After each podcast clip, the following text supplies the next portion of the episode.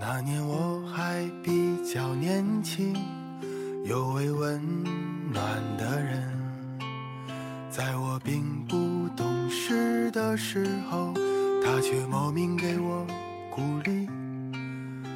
他说没有人生来懂事，是成长让人不得不懂事。带你看清这世间百态，青春早已走。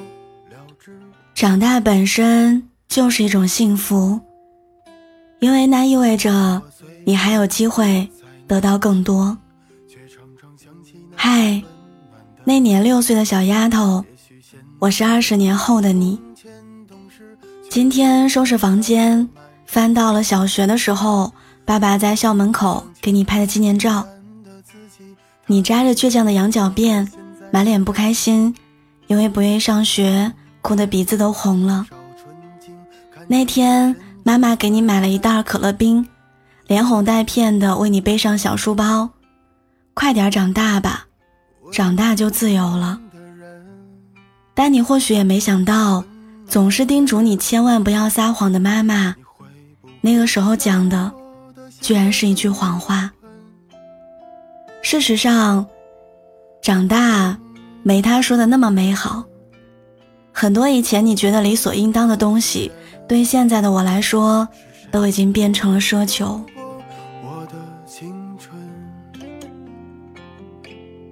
在生活当中遇到了委屈，你不能放声大哭，释放垃圾情绪，因为隔壁房间住的不是爸爸妈妈了。任何放肆的行为都有可能干扰到合租的室友。接到爸妈打来的电话，你不敢一股脑的把糟心事儿全盘托出，害怕他们担心。你要提前擦干眼泪，然后故作轻松的报喜不报忧。身体不舒服了，你不再下意识的在家躺平养病，一想到请假要扣很多钱，满勤奖也要跟着泡汤。你也会强撑着按时起床，挤上地铁。更加可怜兮兮的是，长大居然还伴随着孤单和寂寞。曾经紧紧握在手心里的人，有的走远了，有的彻底走散了。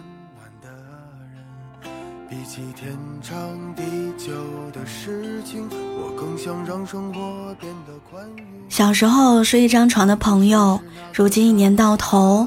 也没有办法见上一面了，就连他生孩子，你也只能隔着屏幕送上了祝福和红包。你真的想飞到他身边，给他一个大大的拥抱，但是机票太贵，你没舍得；工作太多，你也没放下。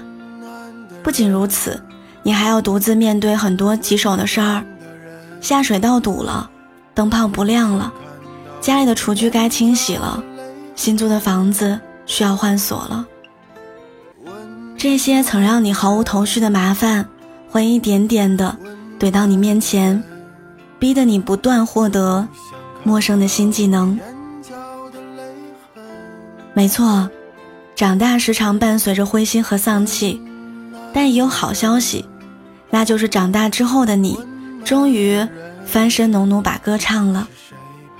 没有人规定不完成作业就不可以看动画片，也没有人要求你晚上九点之前一定要爬上床，乖乖睡觉。可即便如此，你依然没有过上无拘无束、无忧无虑的生活，因为你的人生总会不断出现新的条条框框。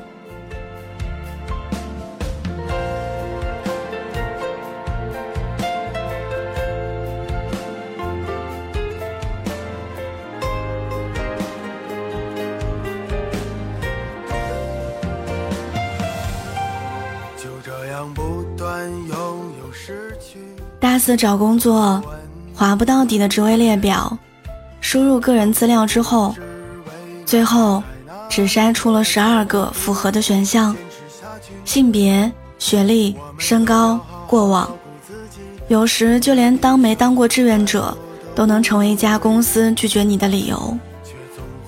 而这些有限的选择，又会在时间的流转下，变得一天比一天狭小。二十四岁辞职之后，你发现很多工作要求必须是应届毕业生。二十六岁想转行，你又注意到心仪的岗位又把入职门槛卡在了你已经错过的二十五岁。屡次受挫之后，你真的有点讨厌长大了，觉得它不仅拉远了你和亲人、朋友的距离，更剥夺了你自主选择的权利。这样的坏情绪，持续到你在书里发现这样一句话：长大的意义在于。你会越来越频繁的意识到，我的选择非常有限，但也越来越清醒的知道，我永远都能选择。是啊，长大确实很扫兴，但也真的很公平。是啊，长大确实很扫兴，但也真的很公平。所以你千万不要在负面情绪的影响下。忽略了他留下的宝贵财富。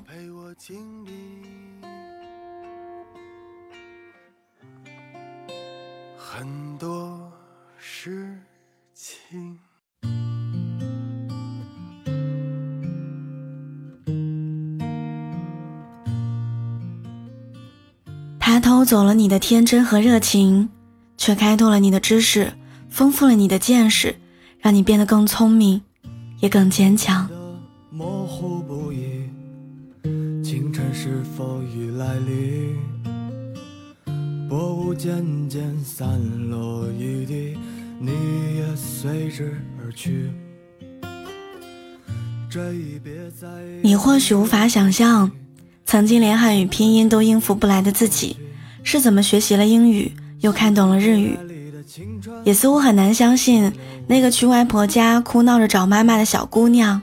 会一个人走过许多城市，甚至飞到了其他国家。长大虽然给你带来了责任和压力，但它制造难堪的同时，也协助你度过了各种各样的难关。就如同游戏里打怪升级，一级比一级难，可也一级比一级好。你不要害怕，更不要把时间浪费在焦虑上。你要带着新的装备，努力冲破下一个。以及未来的某一个关卡，正如蔡康永说的那样，社会残酷，有生死离别，会井干路绝，但人仍美好着。所以，无论是六岁还是二十六岁，我们都该明白，会长大本身就是一种幸福，因为那意味着你还有机会得到很多很多。一切都是成长，包括热泪盈眶。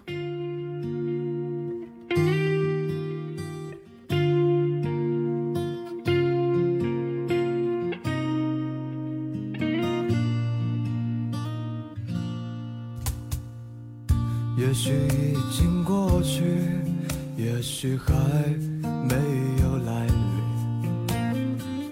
挥之不去的是。已经丢失的美丽，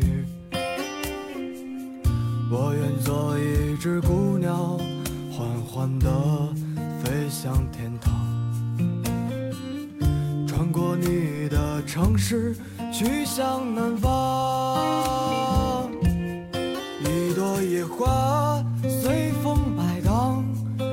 乘着船儿逃离了故乡。随手撕碎了往事，还有你送的谎，一直到我来到远方，孤独的海洋，打碎了所有的船，不曾想过回到伤心的北方，朵野花随风摆荡，我。乘着船儿逃离了故乡，随手撕碎了往事，还有你送的谎，一直到我来到远方，